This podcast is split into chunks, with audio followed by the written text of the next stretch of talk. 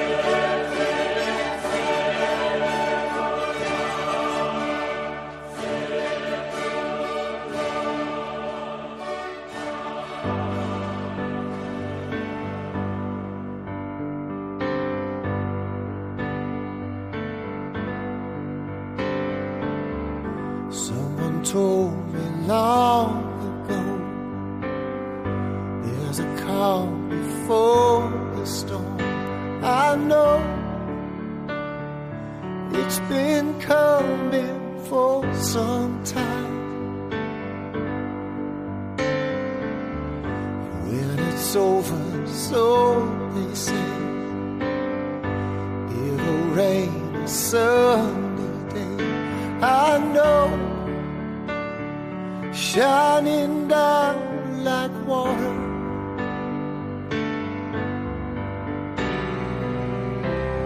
I wanna know, have you ever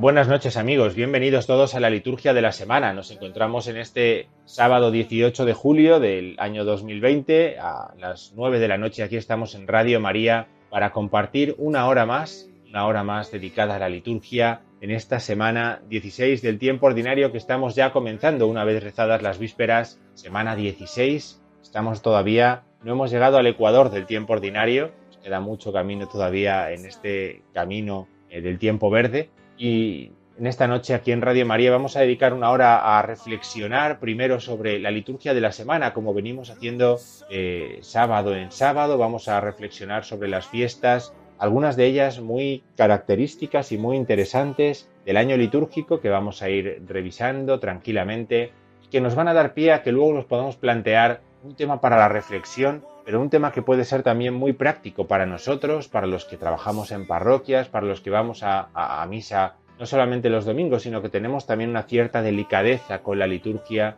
un cierto interés ¿no? por la espiritualidad litúrgica. Vamos a acercarnos a ver qué es un grupo de liturgia. A lo mejor algunos están planteando en sus parroquias el curso próximo, cuando empecemos en septiembre, en octubre, hacer un grupo de liturgia o formar parte del grupo de liturgia de la parroquia, que sé que existe.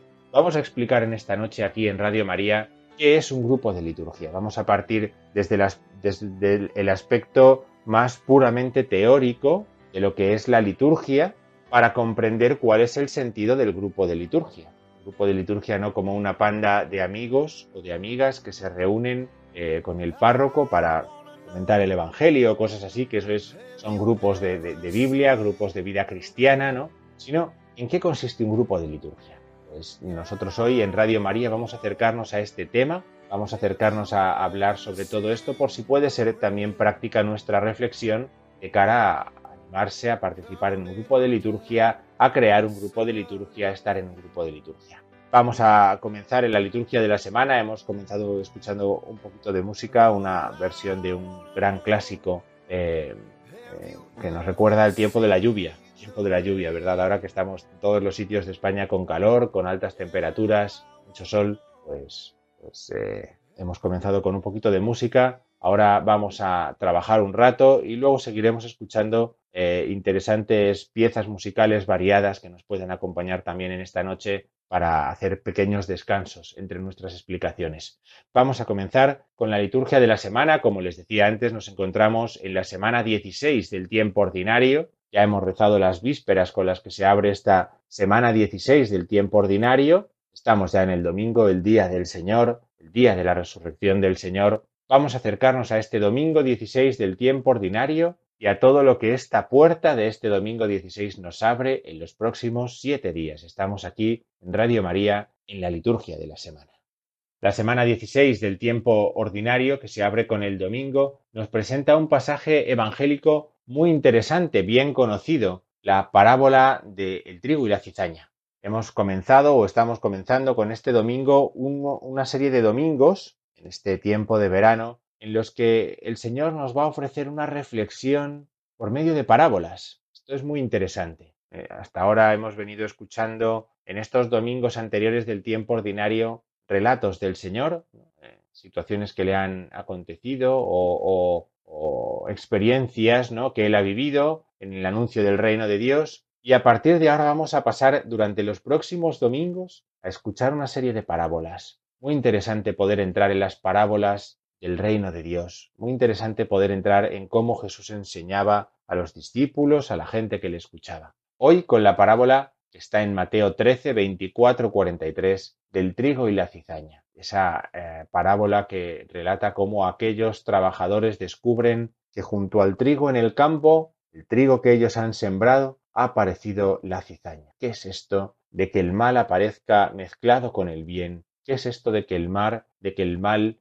se, se, se disimule, se esconda entre lo bueno, entre lo necesario, entre lo importante? ¿Qué es esto, no? ¿Qué misterio es este de lo bueno y de lo malo? ¿Y cómo se quita lo malo? ¿Cómo se quita lo malo? Dice el Señor que no arranquen la cizaña mientras esté el trigo creciendo para que no lo corten también, para que no se lo lleven sin querer, sino que al final de los tiempos sucederá esto, ¿no? Es muy misterioso, muy misterioso este pasaje, esta parábola del trigo y la cizaña que escuchamos en este domingo. Este pasaje de San Mateo viene precedido por una primera lectura que introduce de una forma deliciosa el Evangelio. El capítulo 12 del libro de la sabiduría nos va a ofrecer una reflexión precisamente sobre esto.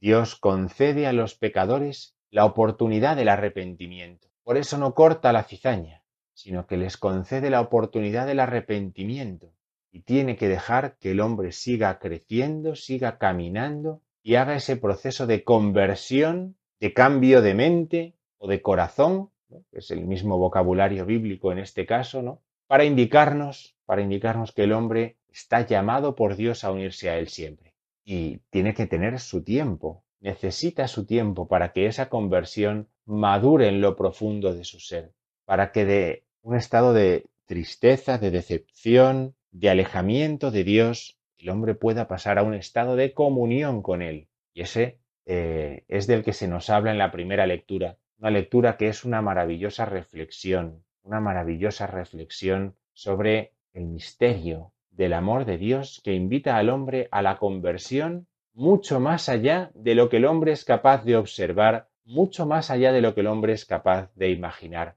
Por eso la Iglesia cantará en el Salmo 85, en el Salmo responsorial, Tú, Señor, eres bueno y clemente.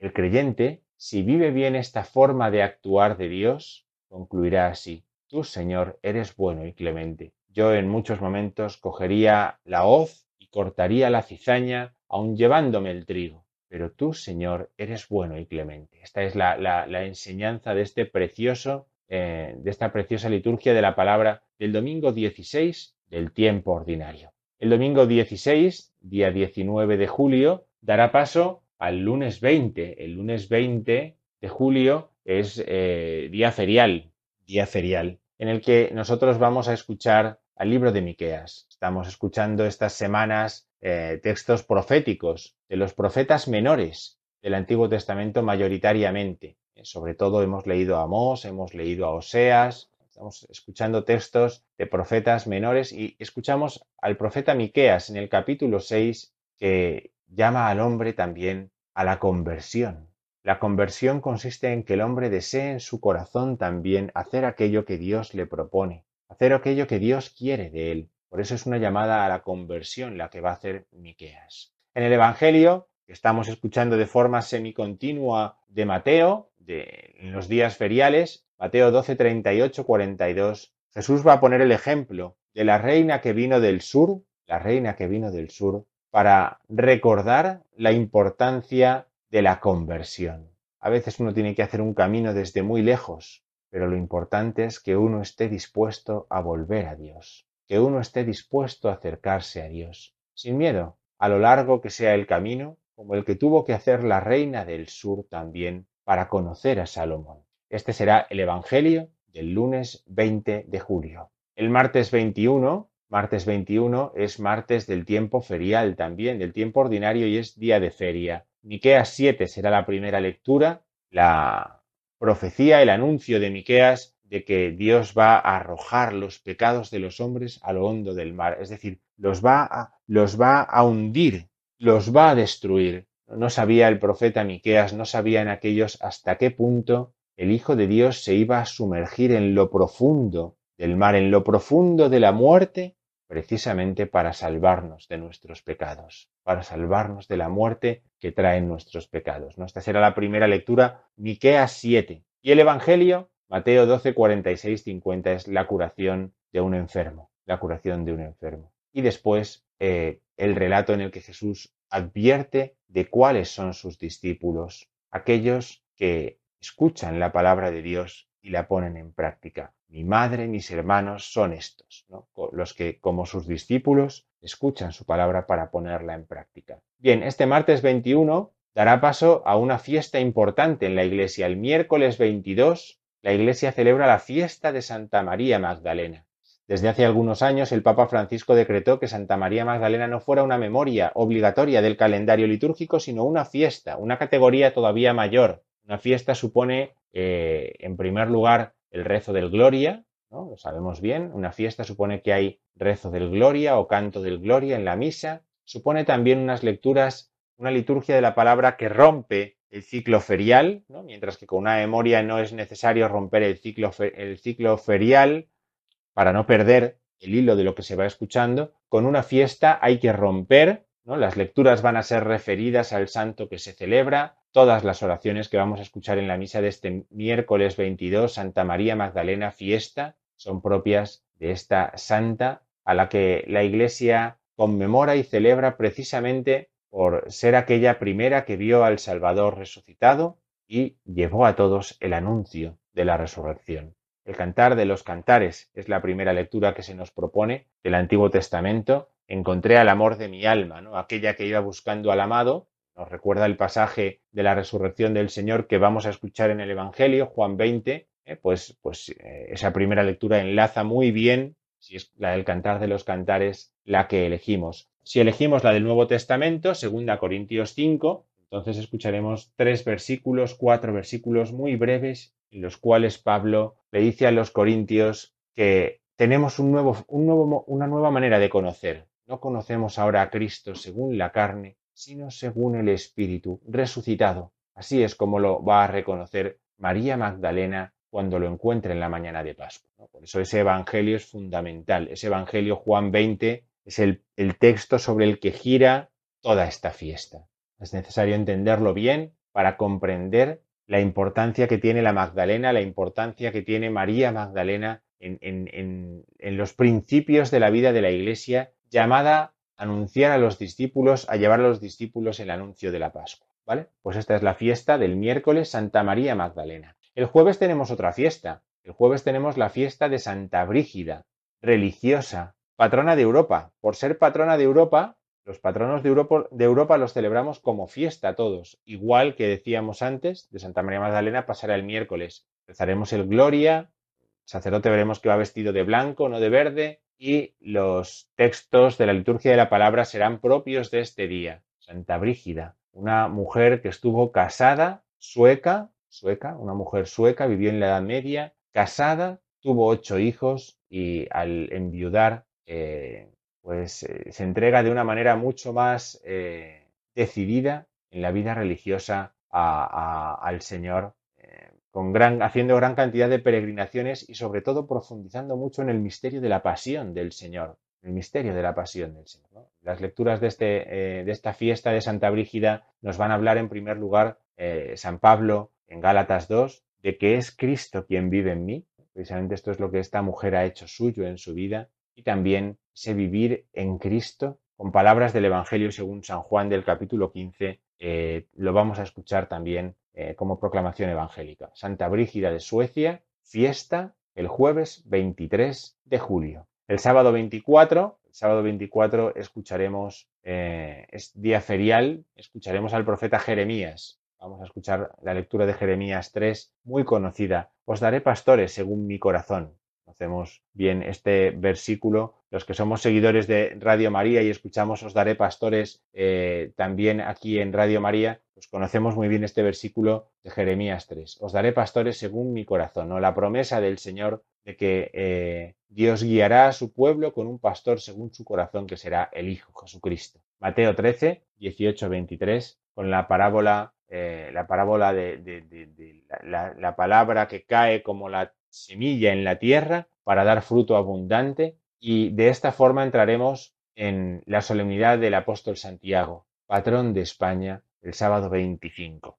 El sábado 25, eh, Santiago, apóstol patrono de España. De hecho, el viernes por la tarde, si vamos a misa, ya escucharemos la misa vespertina del apóstol Santiago, el hijo de Zebedeo, el hermano del evangelista Juan, fue de los primeros eh, llamados por el Señor, testigo de la transfiguración, de la agonía del Señor en Getsemaní y decapitado por Herodes Agripa, el que tradicionalmente reconocemos que trajo el Evangelio a España y que veneramos fielmente en la tumba en Santiago de Compostela, Galicia. Por eso, el patrón de España es celebrado como una solemnidad, todavía más que una fiesta, como las anteriores eran, es la solemnidad del apóstol Santiago. Aquí ya el paso de la fiesta a la solemnidad se ve muy bien porque hay una segunda lectura. En las fiestas no hay segunda lectura, en las solemnidades hay segunda lectura. Normalmente en las solemnidades se reza el credo, ¿eh? hay, una liturgia eh, de la máxima categoría. Los hechos de los apóstoles nos van a recordar la muerte de Santiago, su martirio en la primera lectura, y el Evangelio de Mateo 20, 20, 28 es la promesa que Jesús hace a Juan y a Santiago de que beberán el cáliz del Señor. ¿Podéis beber el cáliz del Señor? Podemos beberlo. Mi cáliz lo beberéis, pero el sitio a mi derecha, a mi izquierda, no me corresponde a mí entregárselo a nadie, sino que es mi Padre el que lo entrega. Santiago, patrón de España, nos ofrece este sábado que viene, sábado 25 de julio, una oportunidad preciosa de pedir por nuestro país, de pedir eh, al Señor especialmente por nuestro país, en esta situación que vivimos de epidemia, de calamidad, para que nos proteja y nos ayude sobre todo a mantener la fe en todo momento. Bien, con la fiesta, con la solemnidad del apóstol Santiago, cerraremos la semana 16 del tiempo ordinario y nos adentraremos en el domingo siguiente, domingo 17, que ya comentaremos en, el próximo programa aquí en Radio María. Bueno, hasta aquí ha llegado la explicación de la liturgia de la semana. Vamos a hacer un descanso musical. Vamos a escuchar precisamente el himno del apóstol Santiago, para que aquellos que alguna vez han podido escucharlo allí en la Catedral de Santiago de Compostela, han podido escucharlo eh, con gran emoción después de haber peregrinado desde lejos, de haber caminado, de haber hecho un largo recorrido, eh, pues puedan también recordar la belleza de ese himno eh, en el que lo que le pedimos al apóstol Santiago, lo vamos a escuchar es precisamente eso, la protección para España, la protección para cada uno de nosotros, eh, en este himno del apóstol Santiago que escuchamos y continuamos aquí en la liturgia de la semana.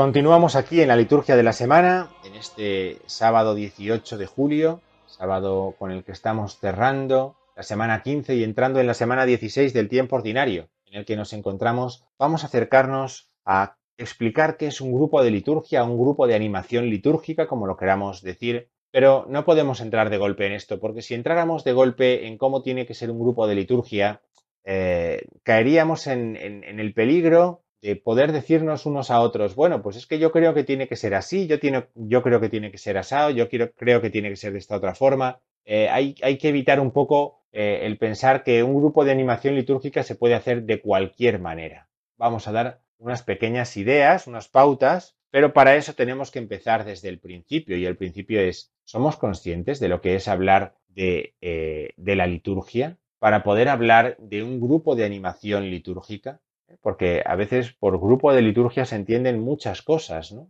Conviene bien que partamos del principio. Un grupo de liturgia tiene que tenerlo primero bien claro, qué es, qué es eh, la liturgia. ¿Qué es la liturgia? Si partiéramos de nuestra propia experiencia, de la experiencia que cada uno de nosotros tenemos cuando vamos a nuestra iglesia, a nuestra parroquia, a la ermita, donde nosotros habitualmente podemos estar celebrando misa o participando en la celebración de la misa, podemos contar en, cualquier celebración gran cantidad de experiencias, ¿no? Experiencias. A veces celebraciones magníficamente preparadas, celebraciones cuidadas, sencillas, otras desastrosas en las que no se han cuidado ningún detalle, a las que se ha entrado de cualquier forma, sin hacer las cosas bien, ¿no? Podemos eh, imaginar gran cantidad de situaciones, ¿no? Si hemos estado en misa a lo mejor esta misma tarde, ya podemos incluso recordar algunas de ellas, ¿no? Pero tenemos que ir un poquito más allá de eso, un poquito más allá de eso. Si nos quedamos en eso al final, nos quedamos en algo excesivamente práctico y excesivamente mm, incapaz de llenar de llenar el servicio a la liturgia que nosotros podemos proponer aquí eh, desde Radio María en esta noche. Aquí estamos hablando de liturgia. Y para poder hablar de liturgia tenemos que partir de un hecho fundamental, que es el Dios que se ha hecho hombre, el Dios que se ha encarnado y que se ha hecho uno como nosotros. Dios se ha comunicado con nosotros. Para poder hablar de un equipo de animación litúrgica tenemos que entender que Dios se ha comunicado con nosotros que nos ha hablado, que nos ha enseñado, que nos ha animado, que nos ha corregido y sobre todo que nos ha dado su gracia, la vida eterna, el don del Espíritu Santo. ¿Y cómo hace todo eso? Haciéndose hombre, haciéndose hombre. ¿Y cómo hace esto? Lo hace porque es Dios. Esto significa que en el que se ve en Jesús, aquel que se ha hecho hombre, y en la relación con Jesús pasan cosas que no se ven, que no se ven. La humanidad de Jesús se convierte en un vehículo de su divinidad. Por eso, a las cosas que Jesús hace entre nosotros, hecho hombre, las llamamos misterios. Misterios, misterios como los misterios del rosario. Misterios, son misterios porque en cosas que hace Jesús como hombre, que hizo como hombre hace dos mil años, nosotros reconocemos acciones del Hijo de Dios, en las que da gracia y no solamente nos da gracia a nosotros, sino que da gloria al Padre. Yo les recordaría aquí eh, unos números, cuatro números de la Sacrosantum Concilium, que cualquier persona que quiera formar parte de un grupo de liturgia tiene que haber leído. Si no memorizado, tiene que haber leído. Sacrosantum Concilium números 5 al 8. 5, 6, 7 y 8. Esos cuatro números de Sacrosanctum Concilium son básicos para poder formar parte de un grupo de liturgia. A partir de ahí ya podemos entrar, ya podemos entrar un poquito más en cuál va a ser nuestra tarea. Pero esos números hay que leerlos y comprenderlos bien porque Jesús ha inaugurado el tiempo de la liturgia. La liturgia ha empezado con Jesús, porque ha sido el que ha puesto el cielo en comunicación con la tierra, verdaderamente Dios y verdaderamente hombre. Dios baja verdaderamente a la tierra y verdaderamente asciende al cielo y nos comunica. Nosotros no hacemos rituales vacíos en las iglesias, que tenemos que llenar de cualquier forma, metiendo nuestras mejores capacidades, nuestras mayores gracias, nuestros últimos inventos. No, no, no. Cristo es el que ha hecho la liturgia y la ha llenado de contenido, el contenido de la gracia.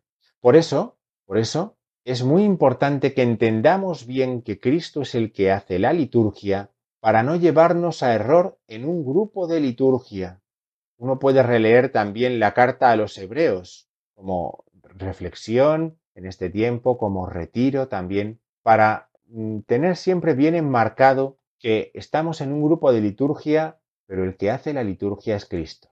Por eso es tan importante que la celebración de la liturgia la vivamos bien. La celebración de la liturgia no la podemos vivir pensando en la lista de la compra, o con el teléfono móvil en la mano, o rezando nuestras oraciones, sino que tenemos que tomar conciencia de lo que sucede.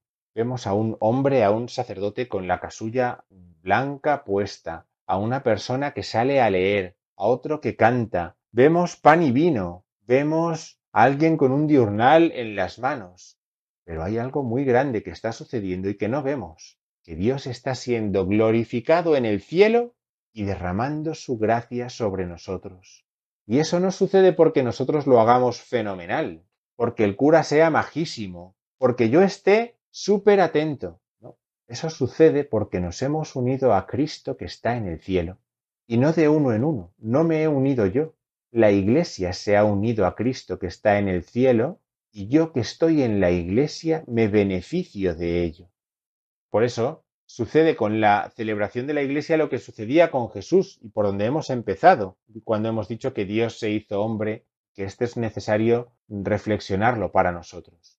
Lo que aparece ante nuestros ojos no es lo definitivo, no es lo definitivo, pero nos tiene que ayudar a levantar la mirada y descubrir lo profundo de Dios. La liturgia es siempre una invitación a levantar la mirada a partir de lo que hacemos para descubrir al Dios que obra nuestra salvación, que nos ha introducido en el pueblo de Dios y obra nuestra salvación, que somos cristianos, y estamos haciendo algo con lo que estamos siendo santificados. Si no tenemos esto presente cuando vamos a la celebración de la liturgia, no la hemos cuidado, aunque todo haya salido materialmente perfecto, tal y como se había planificado. Pero si no hemos sido capaces de profundizar en esto, todavía necesitamos seguir avanzando. Nuestras celebraciones tienen que estar de esta manera llenas de un espíritu en el que nosotros queramos descubrir aquello que no se ve. Lo que se ve ciertamente tendrá que ayudarnos para que podamos descubrir aquello que no se ve. De tal manera que quien eche una mirada a la misa va a descubrir que en ella hay gran cantidad de ministerios. Se pueden realizar gran cantidad de ministerios, como la iglesia, como la iglesia, a imagen de lo que es la iglesia. Estos ministerios tienen que ayudar a mostrar visiblemente aquello que sabemos que está sucediendo de forma invisible. ¿Ven? Este principio, estos principios son necesarios para entender qué hacemos nosotros o qué pintamos o para qué existen los grupos de liturgia en las parroquias. Es muy importante que descubramos que tienen que ayudarnos a ser receptores de la gracia y a glorificar a Dios. Vamos a hacer una parada musical, vamos a escuchar precisamente el himno Te Deum himno de glorificación a Dios, cantado por Escola Antigua, la Escola Antigua que nos está acompañando en estos sábados eh, musicalmente hablando. Vamos a escuchar el canto del himno Te Deum. Los que recen el oficio de lecturas lo conocerán bien de los domingos. Lo vamos a escuchar cantado en la Escuela Antigua de Juan Carlos Asensio. Eh, eh, y continuamos con esta reflexión sobre qué es y qué sucede en la liturgia para entrar en lo que son los grupos de liturgia. Escuchamos.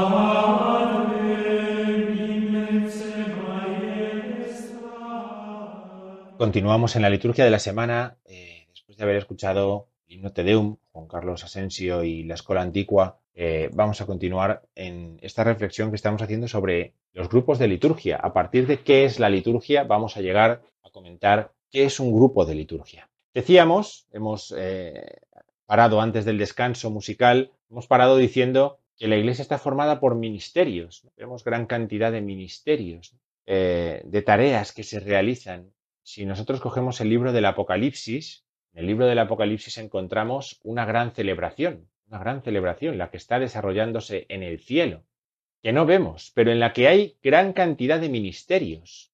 Los hay que cantan, los que tocan instrumentos, los que llevan incensarios, los que tienen libros, los que alaban, los que se postran, los que se acercan, los que llevan cálices. Hay gran cantidad de ministerios. Celebran todos se coordinan todos y se muestra la belleza de lo que ha sido creado para llegar al amor del que es increado. Coordinar todo eso es mostrar esa belleza y ese orden de Dios. No es perfeccionismo, es reflejo. La liturgia perfecta no existe aquí en la tierra, nunca. Y esto nos viene muy bien recordarlo a los que de alguna manera participamos en la celebración cada domingo. No vayamos a marchar de ella pensando lo bien que hemos leído, o lo bien que hemos predicado, o lo bien que ha salido todo. No nos conformemos con eso porque la liturgia no es eso. Es importante que todos aprendamos a participar en ella. Algunos van a tener que intervenir, que realizar un ministerio concreto, pero participar en ella es una cuestión, una tarea que corresponde a todos los cristianos, a todos los cristianos, y que nace de una actitud del corazón, en la que uno hace suya la celebración en la que está. Yo formo parte de esta celebración. No vengo aquí al margen de los demás. Los conozca o no los conozca, no vengo al margen de los demás, sino que yo formo parte de esta celebración. Y el equipo de animación litúrgica lo que busca es esto, servir al Señor sirviendo a los que participan en la celebración. El que va a misa quiere ponerse en contacto con Dios, con la Iglesia, cualquier ayuda que pueda favorecer eso es muy importante. Por eso este servicio siempre ha de hacerse con humildad, con humildad. Uno no puede apropiarse de nada. No me apropio de pasar el cestillo, ni del salmo responsorial, no me apropio de un banco en la iglesia o de una munición que hago todos los domingos. No, no, no, no. Siempre un servicio que hago si la comunidad lo necesita y si no, pues dejo que sea otra persona sin ningún problema o nadie quien lo haga. Siempre haciendo un servicio con humildad. La ordenación del misal romano dice en el número 111 dice en el número 111, la efectiva preparación de cada celebración litúrgica hágase con ánimo concorde y diligente, según el misal y los otros libros litúrgicos, entre todos aquellos a quienes les atañe, sea en lo relativo al rito, sea en lo relativo a la pastoral y a la música, bajo la dirección del rector de la Iglesia, y oídos también los fieles en lo que a ellos directamente se refiere.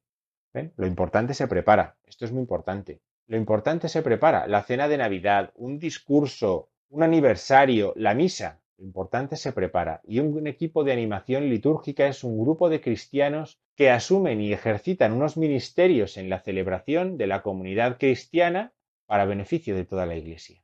Este grupo se define por su unidad, todos buscamos un mismo beneficio para todos, pero también por su pluralidad, en lo que cada uno va a tener que hacer no al margen de los demás.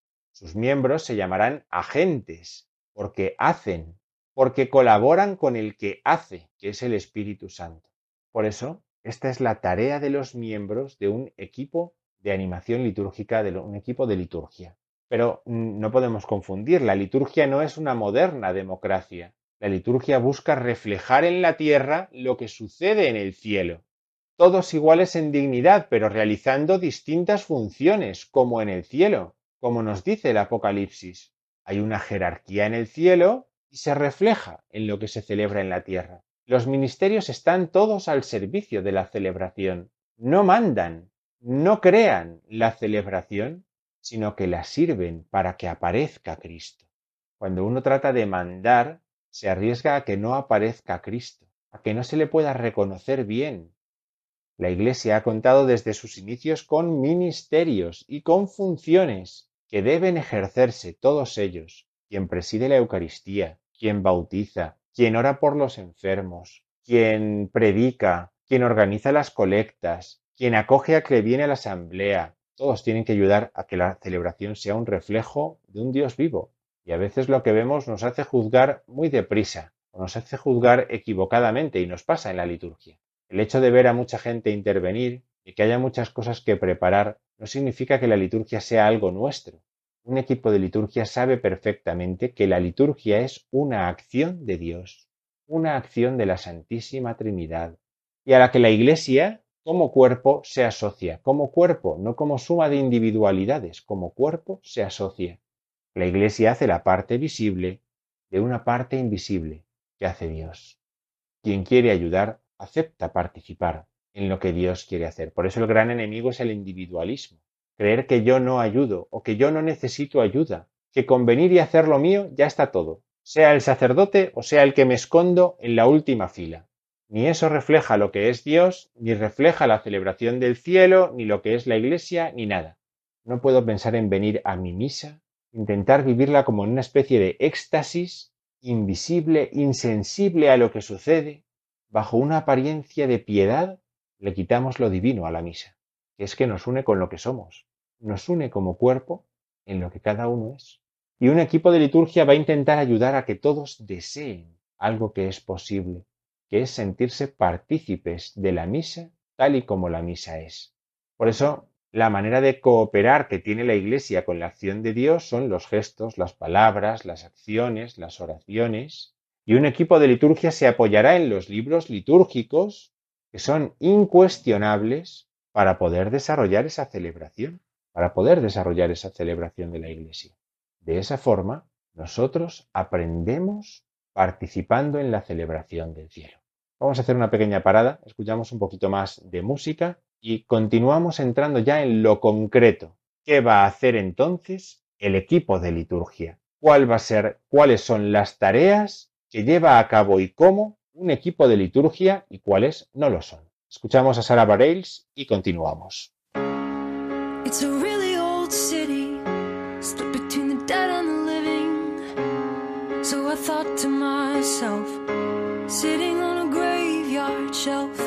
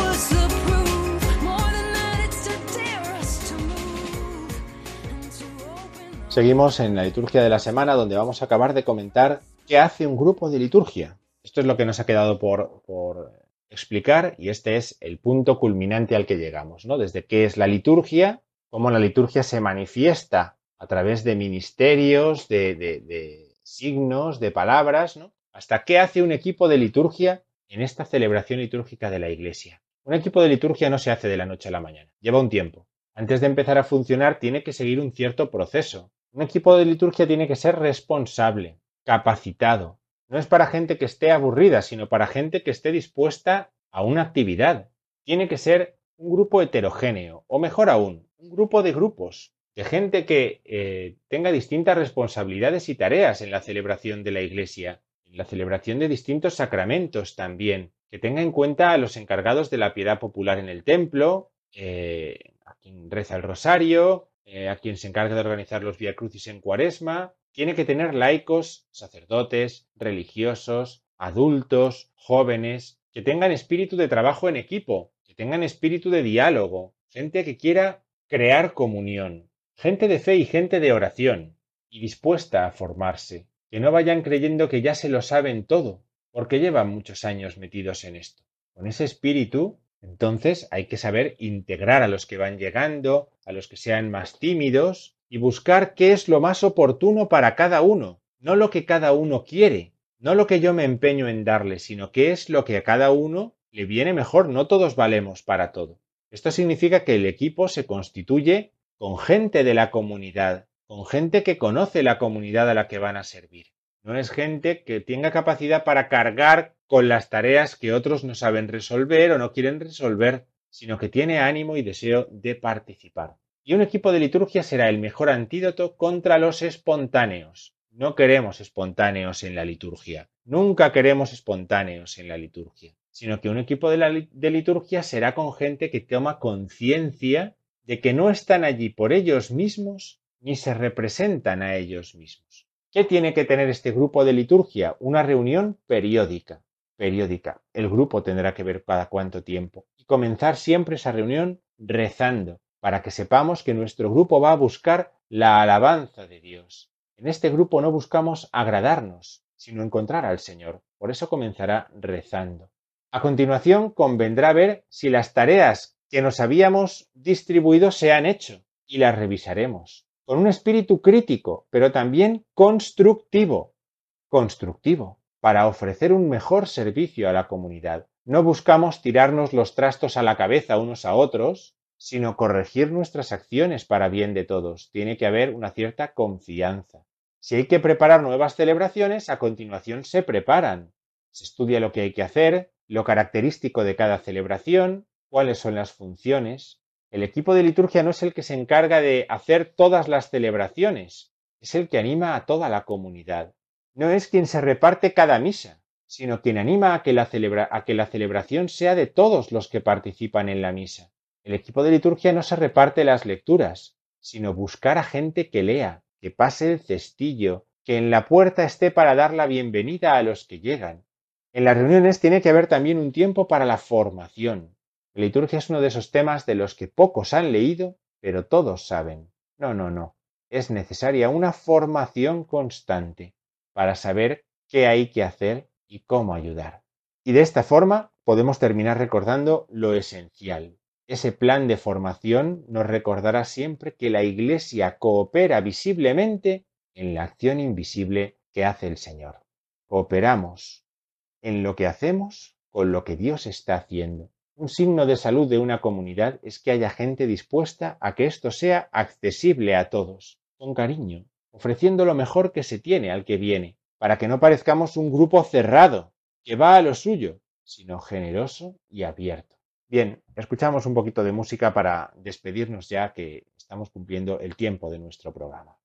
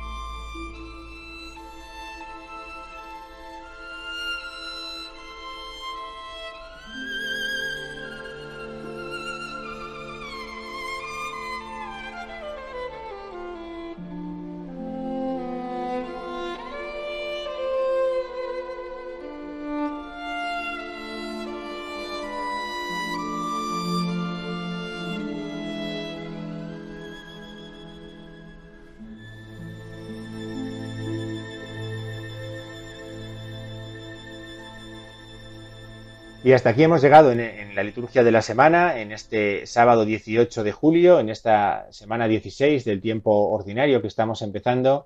Nos hemos dedicado a reflexionar sobre qué elementos tiene que tener un equipo de formación litúrgica, un grupo de liturgia en las parroquias, para que ahora cuando empiece el nuevo curso estemos dispuestos a participar en uno, a prepararnos y a profundizar un poco más en este misterio precioso que es que Dios se hace, se ha hecho hombre por nosotros para darnos su gracia y hacernos partícipes de su gloria divina.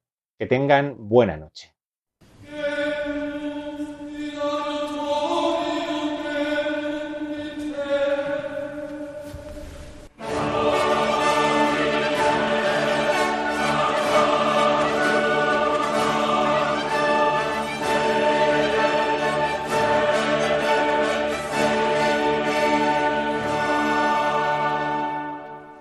Han escuchado La Liturgia de la Semana, un programa que hoy ha dirigido el Padre Diego Figueroa.